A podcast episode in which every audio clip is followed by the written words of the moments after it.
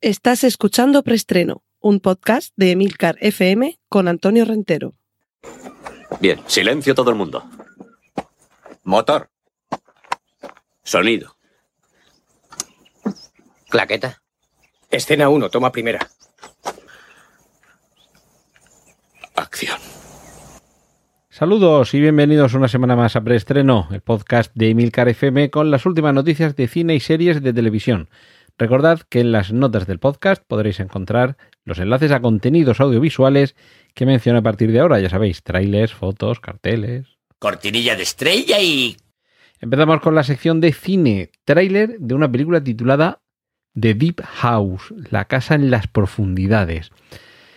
Casa encantada subacuática, una película francesa de terror que propone esta, este planteamiento un poco insólito que ya hemos visto en el cine por separado, es decir, eh, una pareja en este caso, creo que es, un matrimonio, unos novios, que, mm, bueno, practican el submarinismo y en ese, en ese lago, en ese estanque, en ese pantano, la verdad es que ahora mismo no, no, tengo muy claro qué tipo de, de reservorio de agua es, se sumergen y, y debajo lo que hay es una casa, ya sabéis que en ocasiones, por esto me suena más lo de que es un pantano, hay ocasiones en las que se hace un pantano y se anega de agua una zona que estaba anteriormente habitada. Y en este caso, claro, eh, a mí me gustaría practicar el submarinismo para poder eh, estar en escenarios como este, ¿no? Porque es una forma muy particular. los que nos fascinan las casas abandonadas, pues imagínate si sumas casa abandonada y, y subacuática. Y claro, estamos hablando de una película de terror. Ya hemos visto muchas películas en las que sumergirte en donde sea, una cueva, en el fondo del mar o en un lago, un río, lo que sea, hay algo en esas aguas. Y lo que también hemos visto infinidad de veces en el cine, eh, que es un género en sí mismo, es el de las casas encantadas. Pues esto es lo que propone Deep House, unir esos dos tipos de terrores. El terror a lo que se oculta en las profundidades y, el terror a lo que hay en una casa encantada que está sumergida en las profundidades de Deep House. Echadle un vistazo al, al tráiler porque creo que merece mucho la pena.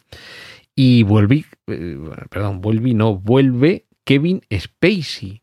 Llevaba, diríamos, cancelado desde esa acusación que se hizo de eh, abusos sexuales o de acoso sexual y, bueno, parece ser que con el, con el tiempo no, no ha ido a más judicialmente, no se le ha juzgado, no se le ha condenado y todo ha quedado en nada, pero mientras tanto nos, eh, nos hemos perdido.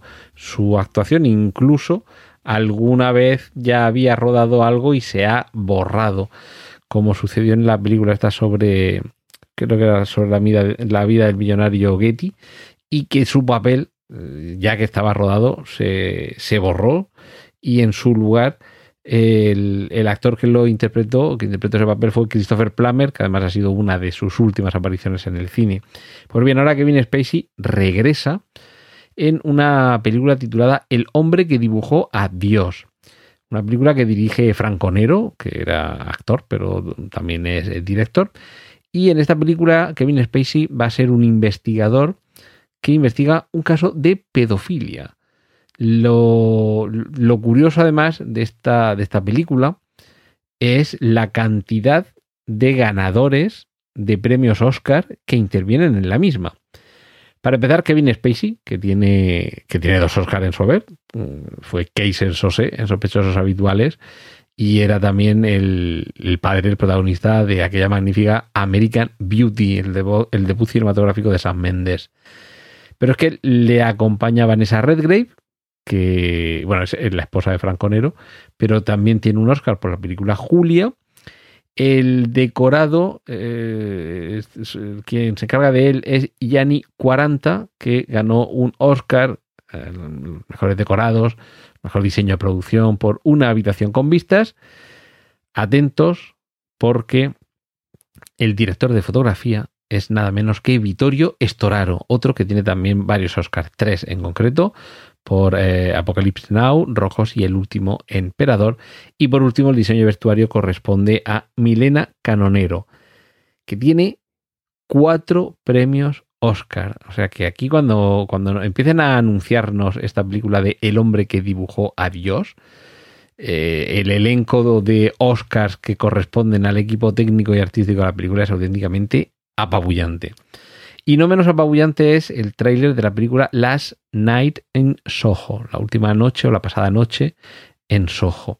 Es, bueno, va a ser, porque todavía no se ha estrenado, la nueva película de Edgar Wright, un director que su último trabajo, Baby Driver, supone, yo creo que hasta el momento, quizá la, la cima de su carrera en el sentido de el, la mayor cantidad posible de talento y de demostración de su capacidad como maestro del montaje. Y además del montaje en el que la música va marcando la pauta y las imágenes están intrincadamente eh, o intrínsecamente, perdón, unidas con lo que estamos escuchando el ritmo hecho cine y la película hecha música. Y no es un musical porque no se ponen a cantar y a bailar, pero ese, ese ritmo que infunde la música a, muchas de sus secuencias es algo asombroso. En fin, en la última noche en el Soho, la pasada noche en el Soho, es que, claro, o sea, yo creo que se puede traducir de dos formas. Last Night podría ser, eh, la, o sea, la última en referencia a, a, la noche de anoche, ¿vale? Que ya es un poco el, matiz que se le quiera dar. La última noche en el sentido de ayer por la noche, anoche en el Soho. Y bueno, lo que tenemos aquí es una película de, de intriga, de suspense, con un elemento un poco fantástico, diría yo, pero que poco a poco se va tornando en terror. Y es que vemos a una joven que sale con sus amigas por Londres y cuando se despierta, ha viajado en el tiempo, ha viajado al pasado, eh, eh, jugando con el montaje se, muestra esto que, en muchas ocasiones vemos en el cine, de que un personaje se ve reflejado en el espejo como sí mismo, pero los demás están viendo a otra persona, digamos. Pues a la otra persona que están viendo aquí es a, a Anya Taylor Joy, que últimamente está mm, muy delgada esta chica, creo yo, espero que no sea ningún problema de salud y que, y que no sea que, no le dan los papeles por gorda, porque gorda desde luego no estaba. Lo que se está quedando la pobre es cuchimiza. Pero, pero bueno, es una, una actriz magnífica. La conocimos con La Bruja y, a partir de ahí está teniendo una carrera espectacular con una selección de, de papeles buenísimos.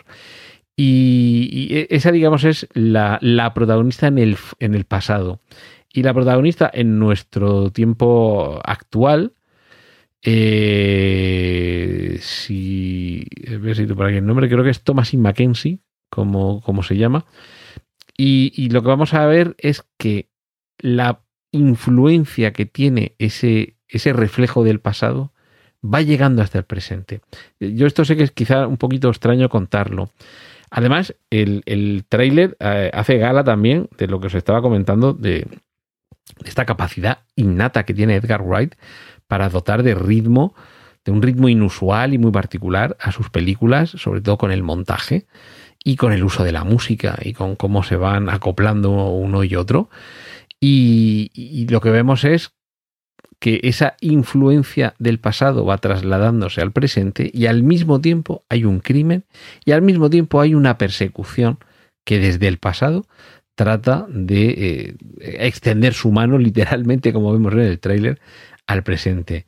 The Last Night in Soho. Quedaos con este título, echadle un vistazo al tráiler porque seguro que estaréis como yo deseando que la estrenen. Y para terminar con las películas de, de estreno que no se basan en nada y que nos llegan sorprendiéndonos porque son guiones originales, cerramos con otro tráiler también espectacular de La Guerra del Mañana, una película protagonizada por Chris Pratt que nos sitúa en una eh, circunstancia mm, que como punto de partida me parece muy atractivo.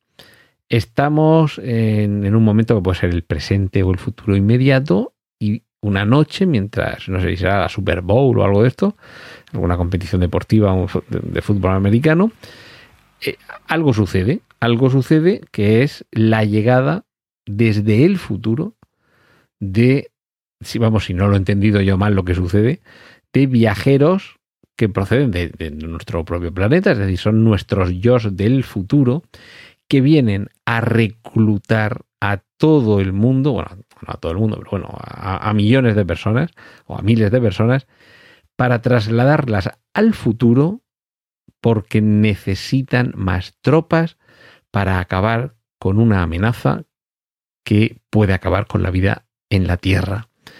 Es decir, nuestros hijos o nuestros nietos vienen a buscarnos para que les ayudemos a luchar en esa guerra del mañana a la que alude el título. Y solamente en el último segundo del tráiler descubrimos, que esto además es algo que siempre funciona muy bien, lo de enseña al monstruo tarde, funcionó en Tiburón, funcionó en Alien, y si se cumple ese paradigma suele funcionar bastante bien. Solo al final del tráiler, como digo, vemos qué es esa amenaza, qué criatura, o al menos una de las criaturas, están amenazando la existencia de la humanidad en ese futuro al que hay que ir a combatir. Y ojo, porque Chris Pratt da la sensación de que su personaje oculta algo. Cortinilla de estrella y... Muy rápidamente, Timothy Chalamet va a ser el joven Willy Wonka en la película titulada Wonka y que evidentemente por la edad que tiene el actor lo que nos va a contar es los años mozos de ese personaje que ya hemos conocido en el cine en las dos entregas de Charlie y la fábrica de chocolate. El primer actor que lo encarnó fue Jim Wilder, después Johnny Depp y ahora es el turno de Timothée Chalamet. Tenemos ya las primeras imágenes de Escape Room 2. Ojo porque a los que nos encantan las Escape Room es que ya había, había muchas películas que nos recordaban un escape room, con lo cual era cuestión de tiempo que alguien hiciera una película en la que la escape room a la que van los protagonistas sea realmente una trampa mortal y algo más que un juego. También tenemos ya las primeras imágenes de Úrsula Corberó como la villana de la película Snake Eyes, dos puntos, G.I. Joe Origins. Eh, la protagonista de La Casa de Papel ahora va a ser la mala de una nueva entrega de esta franquicia procedente de los famosos muñequitos. Y ojo, no voy a desvelar nada, aunque hay algún artículo en el que ya se dan pistas e incluso nombres, porque ya se sabe que Fast and Furious va a terminar en la película número 11 y también se sabe quién es el villano de la película. Ya digo, yo no voy a hacer aquí el spoiler, pero si eh, estáis muy interesados y nos dan miedo los spoilers, en internet seguro que podréis encontrar fácilmente esta información. Y terminamos esta sección de remakes y secuelas hablando de Henry Cavill, que de momento parece que no va a volver a ser Superman, pero sí que parece que va a ser el nuevo Connor McLeod, McLeod, yo lo diré, McLeod, o McLeod, McLeod, en la nueva versión de Los Inmortales. Así que ya sabéis, solo puede quedar uno. Cortinilla de estrella y... Y series. El título del episodio de esta semana, Verano Stranger, tiene que ver con una serie que se va a estrenar en Movistar Plus y que se llama Paraíso. Y cuando veáis el tráiler, una serie que está ambientada en los años 80, un grupo de jóvenes, alguien que desaparece, hay que localizarlo, algo extraño está pasando. Unos se desplazan en bici, otros en silla de ruedas, otros en patinete. Y a mí me da la sensación de que es una mezcla que puede funcionar muy bien, por lo menos el tráiler así lo deja ver, una mezcla entre Verano Azul y Stranger Things. Entre Verano Azul, por aquello de remitirnos al pasado, eh, en este caso no los años 70, sino ya los años 80. O bueno, Verano Azul era a principios de los 80, bueno, pues un poquito más tarde, finales de los años 80 o principios de los 90. No tendría que fijarme un poquito más en, en los coches. Al final son los coches los que nos están dando ya la, la, imagen de en qué época estamos. Creo que finales de los 80 o principios de los 90 como muy tarde. Pero es que tiene también ese ambiente, esa atmósfera y un poquito esa estructura Stranger Things del grupo de adolescentes que se unen para solucionar un misterio. Lo que pasa es que ya en este caso el misterio me da que no va a ser tan complejo ni con criaturas de, del mundo del revés, ni por ejemplo como en el caso de Dark, con una central nuclear que tiene debajo de sí un túnel que te permite viajar en el tiempo. Creo que no va a ser la cosa tan enrevesada, pero tiene una pinta fantástica y sobre todo también un trabajo de fotografía muy, muy, muy edificante.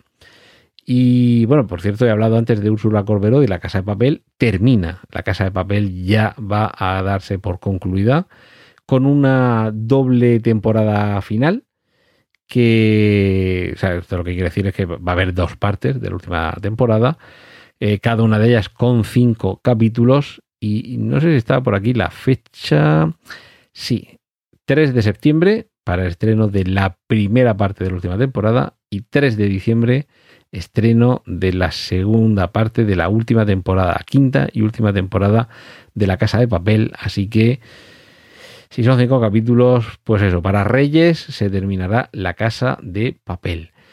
Y hablando de series, uno que se estrena en las series, y fijaos, este tiene ya recorrido en el cine de décadas, es Arnold Schwarzenegger.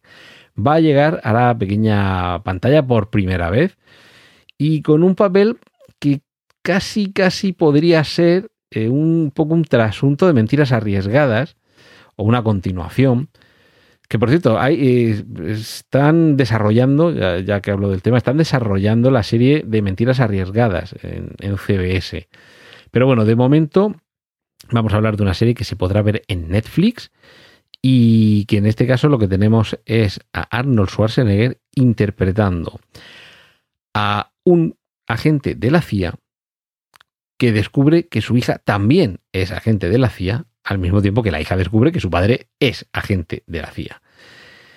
¿Y esto qué es lo que significa? Pues que básicamente la relación que han tenido como padre e hija durante toda su vida estaba basada en sendas mentiras. Ambos se estaban mintiendo mutuamente. Y evidentemente, y este es eh, yo creo que el gran reclamo de la serie, es que padre e hija tendrán que formar equipo y además un equipo en el que, como ya veíamos en la parte final de Mentiras Arriesgadas, las fricciones y, la complicidad derivada de que sean familia serán uno de los elementos importantes en la trama. Cortinilla de estrella y...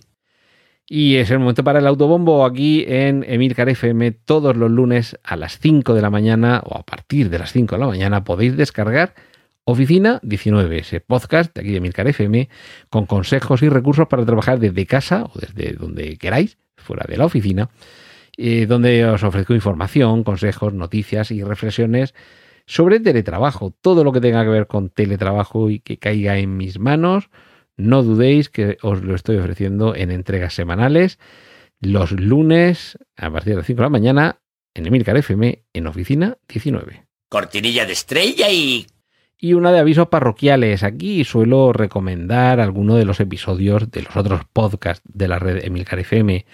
Y esta semana me vais a permitir, esto casi también es un poquito injerencia autobombil, que os recomiende el episodio de Trending de la semana pasada. Trending es el podcast que hacemos varios miembros de la red Emilcar FM, no siempre los mismos, vamos variando un poquito, sobre temas de actualidad. Y en mi caso, la semana pasada, me podéis escuchar a partir del minuto 5.50 glosando la figura de Franco Battiato, que nos dejó la semana pasada en carne mortal, pero cuyo ejemplo, cuyo legado, cuya inspiración, cuyo trabajo musical, yo diría que casi filosófico, incluso religioso, social y hasta político, eh, va a permanecer en algunos de nosotros con una huella indeleble. Y aquí no me enrollo más porque ahí en Trending la semana pasada y siempre que lo queráis escuchar, en ese episodio, que os dejo el enlace en las notas del podcast, podréis tener esa especie de obituario, como dirían en, una sección que hace, que hace tiempo que ya no ponen en el programa La Cultureta de Onda Cero,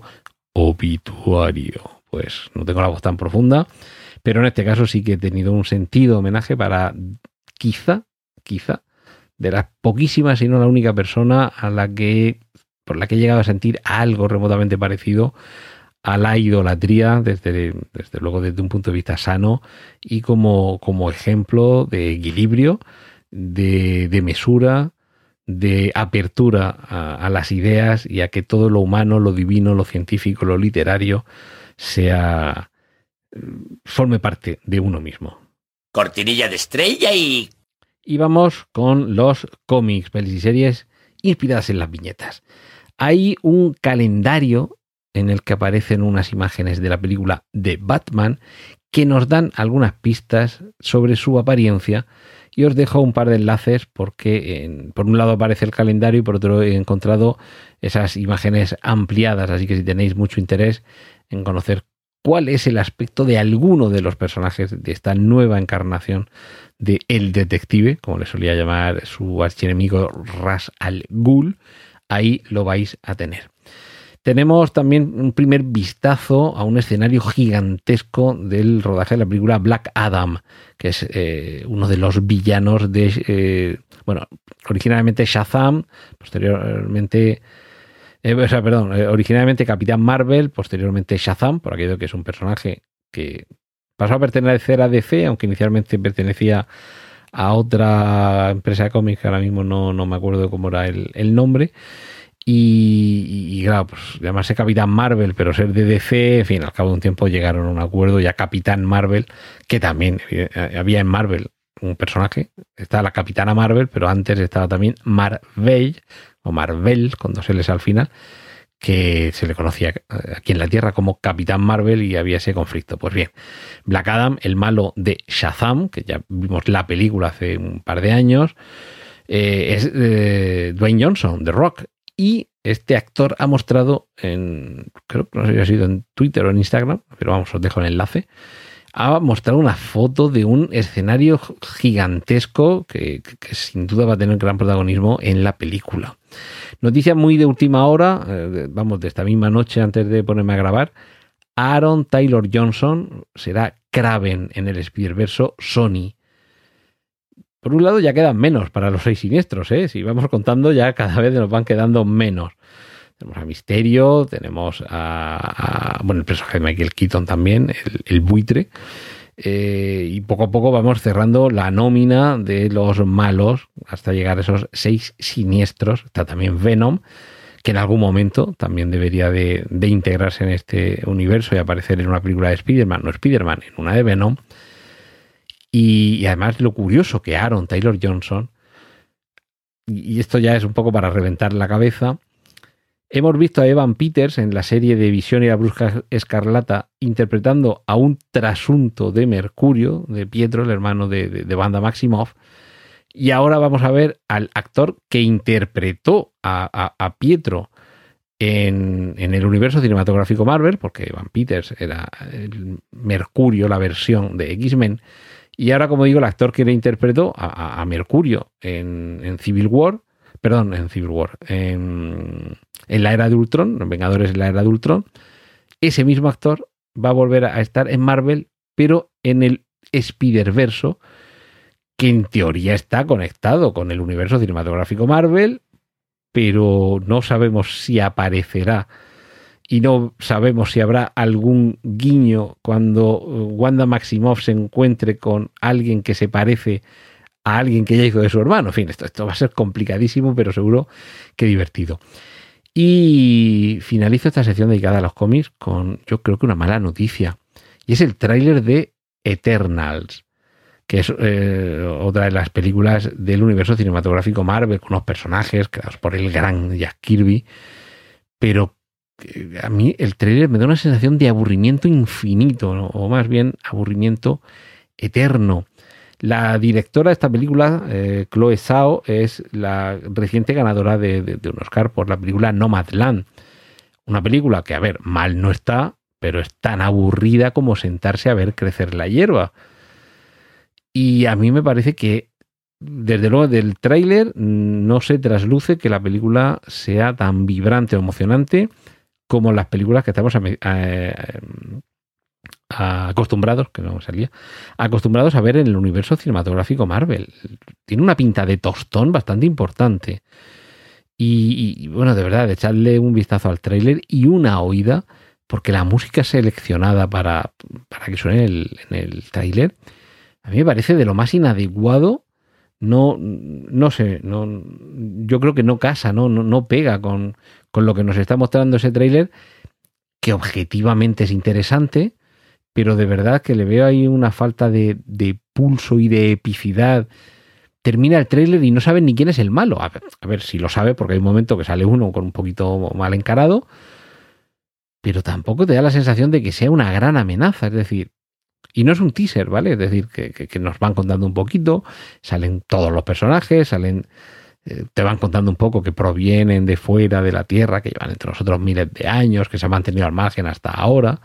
Les vemos en distintas poses, les vemos prepararse para enfrentarse a algo, pero no hay una, no sé, una urgencia, una sensación de amenaza, muy poca tensión. Eh, y me da la sensación de que es porque la directora, y ya digo que es en cuanto a planteamiento de cómo colocar la cámara y dónde para que se capten imágenes impactantes, bonitas, pero impactantes eh, sin prisa, ¿vale? o sea, un paisaje o un rostro, en fin, yo creo que no, por el trailer desde luego, la sensación no es buena. Esperemos que esto sea una mala sensación y que el problema lo tenga quien ha hecho el montaje del tráiler, porque si no pasaría a ese capítulo de películas tostón, flojas, malas, o como queréis decirlo, dentro del paradigma del universo cinematográfico Marvel, que ya ahí también no nos vamos a poner como Scorsese.